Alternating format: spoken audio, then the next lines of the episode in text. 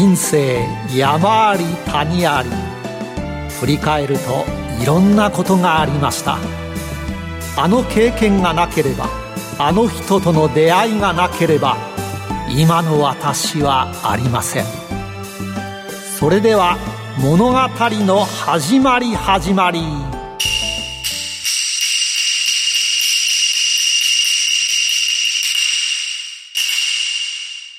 企業トップが語る人生波乱万丈。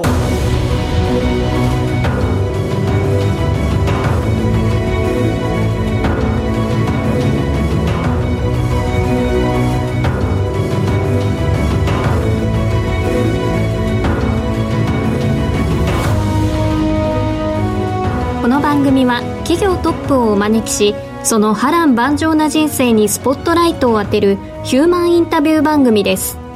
トップに上り詰めるまでのライフストーリーからどんな人生のヒントが得られるでしょうか。進行は辻るなが務めます。それでは番組の案内人をご紹介します。財産ネット企業調査部長藤本信之さんです。毎度相場の福の神こと藤本でございます。今日の社長はですねある東京のあるところにお住みなんですけど、はい、東京の中でですね一番安全なところにお住みなんですよ。羨ましいですね。要は地震とか今いろんなことが災害多いですよね、そのところでもですね一番安全。だから社長の近くにいる人はラッキーという感じですね。そして何をもって安全と言えるのか、というところも気になるところなんですが、うん、それが分かる会社ですね。はい、はい、今日のヒューマンにもぜひご期待ください。企業トップが語る人生波乱万丈。この番組はヒューマンホールディングスの提供でお送りします。あらゆる人の自己確立をサポートするヒューマンホールディングス証券コード2415ジャスタック上場ヒューマンホールディングスは教育事業を中心にその人材育成のノウハウを活かし人材、介護、保育、IT など数多くの事業を展開。国内から海外までグループのシナジーを活かし社会のニーズに応える。証券コード2415ヒューマンホールディングスです。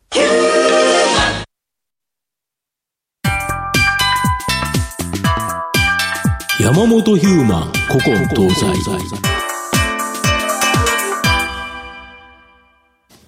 それでは今日のヒューマンをご紹介します。第51回のゲストは証券コード6072東証マザーズ上場地盤ネットホールディングス代表取締役社長山本剛さんです。よろしくお願いします。よろしくお願いします。それでは藤本さん、会社の紹介をお願いします。はい。えー、ジバンネットホールディングスは、東京都中央区日本橋にですね、本社がある住宅地盤保証業界においてトップクラスのシェアを誇る企業グループになります。地盤改良工事をせずに第三者的な地盤解析に特化しています。地盤調査や地盤保証も行っています。長年の地盤調査結果から日本全国の地盤のビッグデータを保有しており、今後様々な活用法が考えられます。グループのスローガンは幸せは地盤の上に築かれるです。熊本地震、北海道地震など災害大国とも言える状況となった日本にとってなくてはならない地盤のビッグデータを保有する企業として今後大きな成長が期待できる企業という形になります。はい。今 CM 中に、はい、この虎ノ門のスタジオは地盤どうなんですかって聞いたらおもむろに社長がスマホを取り出して85%安心ですと書いたのを見せてくれたんですが。このデータを持ってるんですね。はい。これも後ほど詳しくお話を伺えるんですね。はい。今から山本ヒューマンの生態を探るべくトップに上り詰めるまでの人生についてたくさん質問します。一問一答形式でお答えください。それでは、よーい、スタート生年月日、年齢は ?1966 年生まれの、えー、52歳出身地はどちらですか？出身は大阪府の豊中市であります。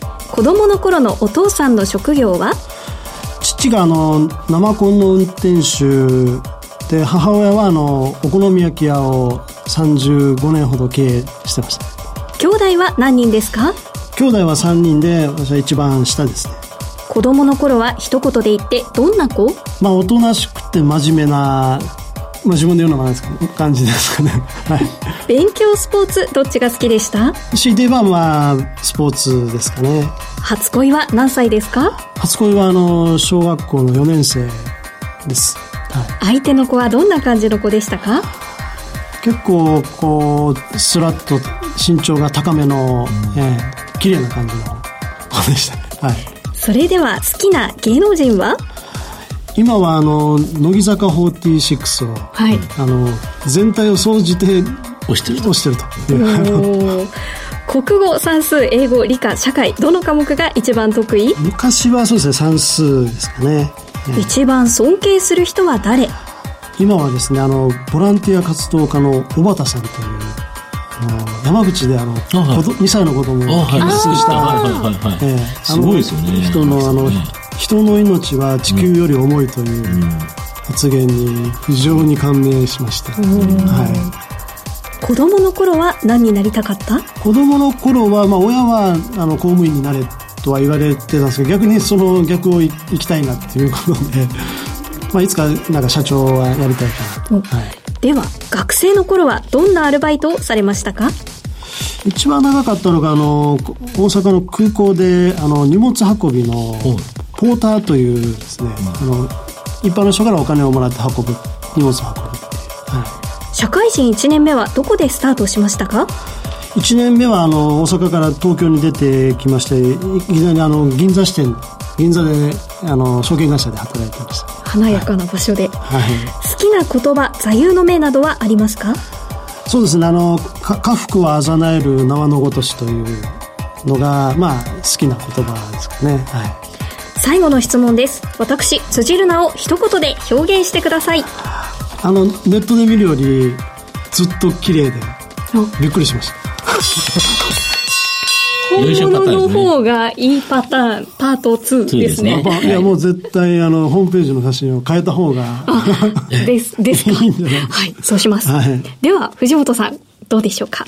まあ、あの、社長、割と真面目だとおっしゃられてたんですけど、高校時代にですね、バイク事故で死にかけたことがあったっていうのは、これどういうことですか？そうですね。あのまああ反発じゃないんですけど、こう真面目にこう、生きろという教えをですねちょっと、まあ反発しようということで、あのオートバイをはい。免許を取って、はい。もう大反対の中、はい。ただまあ免許を取って、いまあ、あのオートバイを買って、はいもう本当すぐ、すぐですかね、あの六甲山で、はい。もうガードレールを、まはい。曲がりきれずに、はい。あのぶつかって谷底に落ちたという、な、めちゃめちゃそこまで？そうですね、あの17メーター、17メーター。消防士の方が測っ測っていただいて。17メーターって5階、6階、5階建てか6あの階建てビルの5のビルから下とええ。一緒ですよね。ええ。それもあのスピードを出してはい。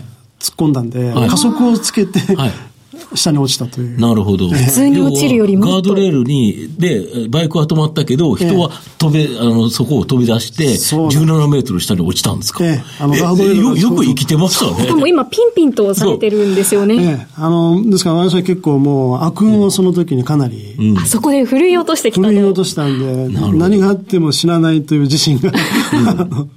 で、ただそれでですね、やはり、あの、留年して高校生活を4年送ることになっちゃった。ええ、あの、さっき言いましたけど、ものすごい真面目な子だったんですけど、ふ不良みたいに4年間、はい。高校留年者の一人だけだったんですけど、はい。それはあれですよね、入院されてて、入院って3ヶいう月入院形で、3ヶ月入院でええ。動けなかった動けなくなって。はいなるほど。で、ただそのことから、はい。なんか受験勉強をされたとか。そうなんですね。もう体がもう使えないなと思ったんで、ちょっと頭というか、まあなんとか勉強で頑張ろうということで、まあ2年、1年半ぐらいですかね、こうもうひたすらじど独学で、あの受験勉強をちょっとチャレンジしたんで。独学で？で。あのもうい一切親もですね、あのもう、事故をした瞬間から見放されてましたんで、はい。もうこいつはダメだと。だからそういうお金も出してくれないんで、まあなんとか見返したいなというのもあって、一人で、なるほど。えで、それであれですよね、関西学院大学の法学部、こちらに入学されたとか？あの、私の高校はそんなに良くなかったんで、あの、初めての、あの、現役入学というか、すごいですね。しかも独学なんですよね独学で。これは難しいですよね。ええもう受験べ、まあ、受験の本とかをこう見ながらですね、えで、それで、そうやって入った感覚でですね、はい、あの、どんな学生生活を送られたんですか？いや、もう本当入ったは入った、うん、もうそのまでが結構勉強頑張ってたというか、うん。うん、まあ、その反動で、もうふらふらと、例えばサークルとかどんな？もうあの、テニスサークルに。入って、夏はテニス、まあ、コンパをして的な。うん、コンパ。懐かしいですね。まあ、あの、感学生に非常に多い。多い。うん。標準的な、ありがちな人生にまた戻ったというか。うん、えー、で、そこから、うん、まあ、当然4年経つとですね、はい、就職しなきゃいけないということだと思うんですけど、えー、あの、山陽証券に入社されてるんですけど、はいえー、なんで証券会社に入ったんですか？あの、ちょうど私が1990年4月入社、はい、で、その前の年に日経平均があの3万9000円ぐらい、はいはい、い。うことで、まあ、あの、当時はですね、まあ、バブルの絶頂期で、まあ、そうですね。まあ、証券会社がまあ賑わってたというものと、あとはあの、ちょっと営業力というかですね、まあそういうのはものすごい苦手なタイプだったんで、それをなんか鍛えたいなということで、証券会社を選びましたね。ええ、で、その時に最初どんな仕事されたんですか？もう最初からあの銀座支店の営業所ですから。ええ、あれ、銀座だいいところでじゃないですか、三陽証券いや、ただ大阪出身で、あの、うん、何の妙にもないところに来ましたから、うん、それで、あの、またあの、関西弁が、まあ今と、うん、今もあるんですけど、かなり、コテコテでしたので、もう東京の人からはもうソース感の。まあ一番銀座の旦那さんというか、旦那衆というような人たちって一番大阪弁嫌いな人たちですよね。そうですよね。えー、その言葉を直さない限り合わない。っていうのを結構初めから言われまして、うん、まあ、結構東京弁というか、うん、あの勉強したんですね、えー、なるほど。それでまあ個人営業を結構続けられた。個人営業ではい。なるほど。ただそこからなんか営業中に少しだけご休憩とかサボってって書いてあるんですけど あの書店でですね立ち読みした本に衝撃を受けたとか。そうですね。これ何の本ですか？あの住宅大革命という、はいあの、アイフルホームテクノロジーっていう会社が出している本で、まあ、住宅の値段を3分の1ぐらいに劇的に下げようという、まあ、それでまあ、生活を良くしようという、その仕組みの話が書いてありまして、ぜひその3分の1という値段にチャレンジしてみたいなっていう。ええ。で、あれですか、転職をしようとして受けに行ったと。受けましたね。ええ、なるほど。これ、やはりその証券会社から住宅関連って全く畑が違うかと思うんですけど、ただそこはなんかもう飛び込んでみようという感じですか？そうですね。もうその中の言葉とかが、もう一気に立ち読みで全ページを読んだんですけど、それぐらい。随分 休憩して、ただやっぱりこう中身が非常にわかりやすく、まあこれをぜひ自分の身でもやってみたいなっていう、ええで、ただ、それで、えっ、ー、と、アイフルホームでは営業。まあ、またそうですね、あの、うん、フランチャイズの開拓開拓ですか？と、開拓したところの指導ということで、うん、はい。ただ、数年後にですね、あの、地盤調査を行う子会社に、あ。まあ、左遷という。残念ながら。えー、まあ、2年半ぐらいいたんですけど、はい、まあ、非常にあの、私はもう好き、好きで入った会社なんで、うん、もう誠心誠意やってたんですけど、なるほど。まあ、ちょっとその誠心誠意がちょっと過ぎてですね、はい、あの、加盟店さんの社長さんと、結構大喧嘩をしてしまって、はい、えー翌日、はい、出航というか、左遷というか、はい、飛ばされたという感じ。はい。はい。なるほど。ただそこが一つ、あの、要は今回、はい、まあ社長が、えー、あの、上場企業の社長になられるまでだと思うんですけど、えー、大きなきっかけだと思うんですけど、その子会社で地盤業界の面白さが出てきたと。これ何が面白かったんですか、いや、あの、まあ私、まあ地盤会社にその、あの、入ったんですけど、もともとその経歴も土木も何も学んでないですし、うん、そうですね。感覚の方角ですね。方角で、うん、もっと言うと、あの、私は土いじりなんていうのは大嫌いな、どちらかというと土が。とか別に嫌いだと。土が触れると嫌ぐらいな、こと、全くこう地盤という世界に関係ない人間なんですが、まあこれ左遷ということで、あの、生かされたんですけど、まあその当日ですね、まあどんな会社かっていうのを聞いたときに、はい。まあ、地盤というのがもう非常にもう未開拓で、地盤の中がですね、でなおかつその、まあ、住宅を建てる人の、まあ、データが全部集まるという、うん、あこれは結構情報産業だなと。なるほど、えー、地盤のビッグデータがあるビッグデータがあるっていうことで、うんうんうん、地盤会社というよりも情報会社に期たという勝手な認識を変えてですね、ええ。今っぽいですね。まあそうですよね。その頃そういう発想はあんまりないですよね。行ってみて、その仕事を聞いてみて、初めて、あの、あ、これは情報産業だと。うん、あの勝手に自分の中で思い込んで、うんえー、そこから20年ぐらいはなるほど。言いますかね。で、自分でも起業したくなったということですか？そうですね。まあ、丸10年間、その会社でもうちょうどジャスト10年間、うん、あの、やりきりましたので、うん、まあ、ある意味、まあ、営業から経理やら、うん、まあ、あらゆる分野をやりましたから、まあ、結構自分の中ではこう自信がついて。できるかなできるかなという。ただ、すごいのが、お子さんが生まれたばかりの奥さんに黙って、あの、起業しちゃったので、あの、一番最初は、その、行くところがないのに、朝、会社に行ってきますって言って、毎日行ってたとか。そうですね。もう毎朝ちゃんと普段通りの出勤時間で、はい。ただ、あの、当然ながら行く場所もないんで、もう毎日漫画喫茶で。はい。はい、これバレたら怒られる。で、やっぱバレるのは給料日です給料日に。やっぱり。ええ、入ってこないですもんね。入ってこないんで、え入ってくる前の日ぐらいに言いました。入ってこないということ逆に言うとそこまでは27日までは、黙っちゃってたって黙って、ただ言った瞬間、あの、気づいてたと。うん。なんか変だという。帰るの早いし、みたいな。怒りはしなかったんですね。そうですね、もう本当一人目の子供だったんで、もうその世話だけで、もう神経が100%、120%そこに行ったんで、もう私のことはもう見れないという。うんただ、そこから、それは一人でも起業っていう形ですよね。そうですね、2年間は一人で。そうですよね。えー、で、かなりやっぱ厳しかった。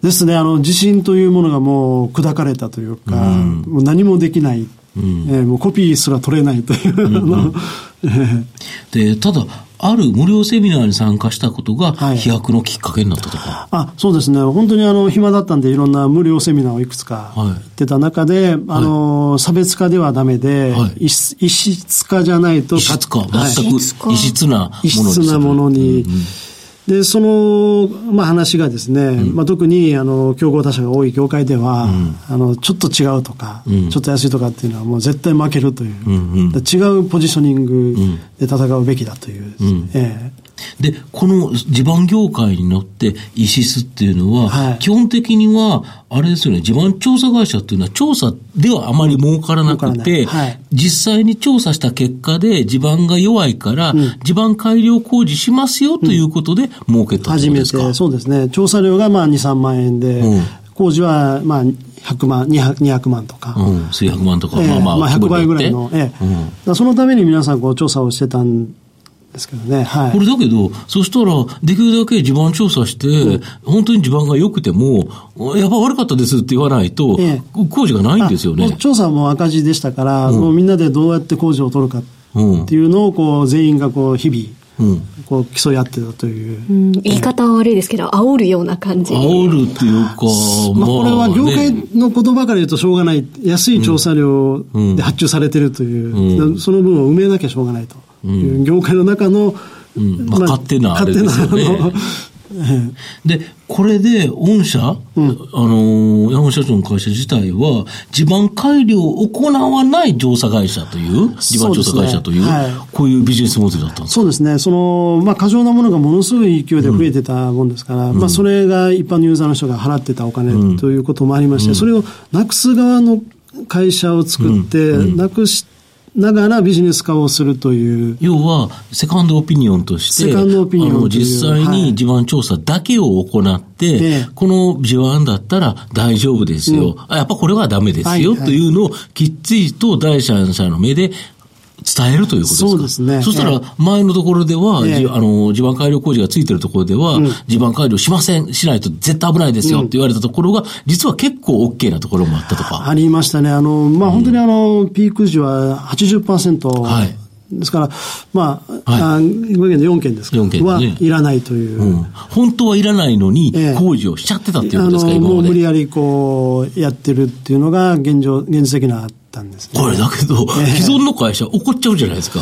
そうなんですね。圧力ありますよね。えーまあ、モデル的には、うん、あの、世の中の人にも役立ちますよね。ええ、非常に本来は別に地盤改良、本当に地盤が弱かったらしなければいけないと思いますし、え、逆にきちんとしない限り、うん、そこに安全には住めないですよね。だから、改良工事って僕は非常に重要なことだと思うんですけど、やらなくていいものまでは。そこは、どうすぎるとそうなんですね。どうすぎるということですよね。はいやっぱりそれがやっぱコストにもつながっていくしということで、そうですね、これ既存の会社の圧力は、やっぱり結構嫌がらせとか食らったんですか、ありました。だからもうほとんど営業活動がもうできない時もありましたし、うん、もうその、まあ業者さん同士での、うん、まあ癒着というか、うん、いうので、まあいろんなところに行ってもこう、まあ塩を投げられるとかですね、うちの営業マンとかがですね、なるほど。えー、で、起用されて4年少し、実際にはまあ2年間ちょっと苦し苦し苦しいところがあったから、2年少しぐらいで、一気に東証マザーズに、これ、やっぱり、そのモデルが今までなかったということで、一気に広がったんですか、そうですね。あの、まあ、いい悪い別にしても、その2011年の3月の、この東日本の震災、なるほど、なるほど。の翌年の上場なんですけど、その地盤が大事だっていうキーワードが急にこう出てきてですね、まあ、その時にたまたま準備をしてたもんですから、もう非常にあの応援者が増えたというかですね、ええ。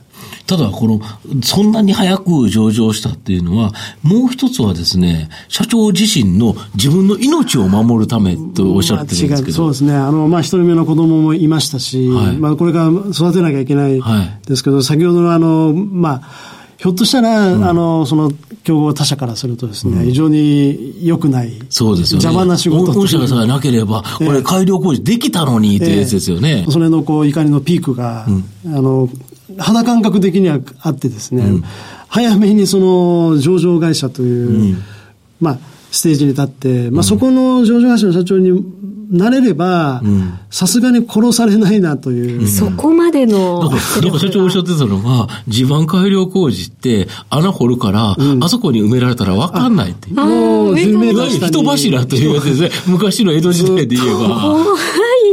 支え続けなきゃいけないという。ええだからそういう世界がもしかしたらあるかもしれないと思ったそれそれぐらい何か、やはり逆に言うと業界にとっては画期的で革命的だったという。あの、ものすごい勢いで注文が増えたんですね。うん、その噂が広まってですね、うんうん。で、ものすごい勢いで増えたイコール、うん、ものすごい勢いで改良工事がいらないという現場が、あの、一方で増えて、うん、で、このまま増えるとえらいことになる。改良工事の人たちがね。そうですね。ええだけど、そしたらやっぱり上場企業まで行ったら、やっぱりジバネットホールディングス、まあ、その時ジバネットだったと思うんですけど、ええ、それの山本社長が何かあったっていうと、やっぱりもうどう考えてもものすごい事件になっちゃうから、さすがになかなか殺しづらいだろうという。え、あの、捕まりやすいというか、うん、捕まりやすいですよね。そうですよね。そこまで追い詰められての上場だったんですね。なかなかあの、いろんな話、この番組聞かせていただくんですけど、命を守るために上場したっていうのは、初めて聞きます初めて聞くパターンという。ですから野村証券の中では、あの最短だったんですね。設立のではなくて、申し込んでから上場までが圧倒的に一番の。はいええ。消費者にとってはそのブラックボックスになっている部分が明らかになるっていうのは嬉しいことですけど、ね、こんなに大変な思いをしないといけないんですね。怖いですね。あの、以前出ていただいた三和カンパニーさんも同じようなことをおっしゃってましたよね。うんうん、あの、価格の透明性を求めて切り開いていくときに、やはり同業他社からの圧力を感じたと。すごいなんか嫌がらせを食らったとかっていうのを。でも命までではなかったですよね。さすがそうおっしゃってなかったですね。あの可能性としてあり得るなという。埋められたら分かんないですよね。十何メートル下ですもんね。ちょっとホラーな話になってきたので、締めましょうか。はいはい、ここまでは山本さんの過去を振り返る山本ヒューマン古今東西をお送りしました。山本ヒューマン現在未来。ここからは現在未来のお話を伺っていきます。御社にとって人とは何でしょうか？あの、まあ、我々はやっぱりこう、異質化というか、も今までないものをこう作るというのが、まあ、ベンチャー会社の使命なんで、うん、まあ、その辺のいう意味では、このアイデアがですね、うん、やっぱり違う人、タイプを違う人を取るのが、まあ、習慣であるんですけど、うん、やっぱり増えれば増えるほど違う意見が、なるほど。いろんな方のいろんな意見をうまく取り入れていくと。そこの発生の根っこはもう人ですよね。なるほど。えー、あと、先ほど一番最初のあのスマホアプリ、僕もあの、社長のところに行ってですね、えー、一度入れさせていただいて、自分の自宅をやったことあるんですけど、はいはいはい、これ面白いですよね。そうですね。これも、うん、まあ当然わしがというよりも、うん、まあ、みんなの意見というか、うん、アイディアで、はい。まあ、地盤がいい悪いっていうのもなんか分かりにくいんで、はい、これを点数化して、うん、で、スマホで見せるようにみたいな、いうのが、こう、アイデアとして集まって、うん、で、作ってみたら結構面白いなっていう。自分が今いる場所をこのアプリで開くと、うん。どれぐらい何点なのか、地盤が何点なのか出るそうですね。あの、ここにあの、5つぐらいの地盤のデータを集めてるんですけど、このスマホの良さはの GPS が、はい、今の位置が確定できますので、はい、その周辺のデータを集めて、はいで、それをこう計算して、はい、地盤調査をしなくても、うん、今の場所の点数で分かるという。うん、多分ここ、あれですよね、琴平神社だから、はい、やっぱり神社でいいところにあるからでしょうね。うね。えー、昔からある。昔からの。だから要は地盤が本当にいい、ちゃんとしたところに神社を建てて、周りにっていう形だから、やっぱいいところなんですね、ここね。全体というのもこの近くがっていうことですかね。なるほど。あと、地盤ネットホールディングス、今後どういうような企業にしていきたいんですか？あの、まあ、えっと、今、あの、北海道の地震ですとか、まあ、九州もそうですけど、うん、やっぱりこの、今回の液状化なんかも、うん、地盤の知識があるとですね、うん、ああいう場所の選択ってできるかな。ですから、これからあの住宅、不動産をこう買うときにですね、今はないと思うんですけど、地盤会社に聞いてみようというような流れを作りたいなっていう実はあれなんですよね、なんか山手線の駅地下ってよくないっていう。そうなんですね。あの、どうしてもその駅地下がこう、利便性がありますけど、うん、やっぱり駅ができる場所は、もともと人が住んでない大きな空き地がないと、その商業地なんかは作れないですから、そうするとやっぱこう、低地のあんまり人が住んでないところに、駅とか新しい街ができやすいんで、でそうするとその周辺の10キロ、10分圏内とかは、地盤としてはあまり良くないケースが多いんですよね。なるほど。えー、10年後に大社長何されてますか？10年後はですね、まあ、私のこう夢という意味では、うん、あの、先ほどのこう延長なんですけど、うん、まあ、ノアの箱舟じゃないですけど、はい、まあ、地盤ネットが進めた場所に移住して、うんはい、まあ、万が一のこう大災害が来ても、はい、あの、みんなが救われたと。なるほど。地盤ネットのおかげで、人類が残救われたと。まあ、日本が残ったと。か、ね、っていうのをちょっと夢見たいなっていう。だからままずは社長の住んでる近くに住むっていうのが一番いいですね。今は。でも日本に住んでる限り、こう地震から逃げるっていうことができないですし、はい、次はここが起こる、次はここが起こるっていう噂が流れたりして、こうドキドキしながら住まないといけないので、もし地盤ネットさんのその願いが叶えば、ええ、そういうこともなくなるってなくなる。あの、結局安全な場所っていうのはもう、もうそれこそ昔から縄文時代から含めてずっとありますので、で、全く災害が起きない場所っていうのも明確にありますから、まあ、そこにあの、人が移ればですね、うん、あの、災害は起きないという。うん、ええ逆に起きるところではもっと改良工事をきちっとするっていうことですよね。あの、コストが、まあ、その分かかるんですけれども、ええ。今日のゲストは、証券コード6072、東証マザーズ上場、地盤ネットホールディングス代表取締役社長、山本剛さんでした。山本さん、ありがとうございました。ありがとうございました。どうもありがとうございま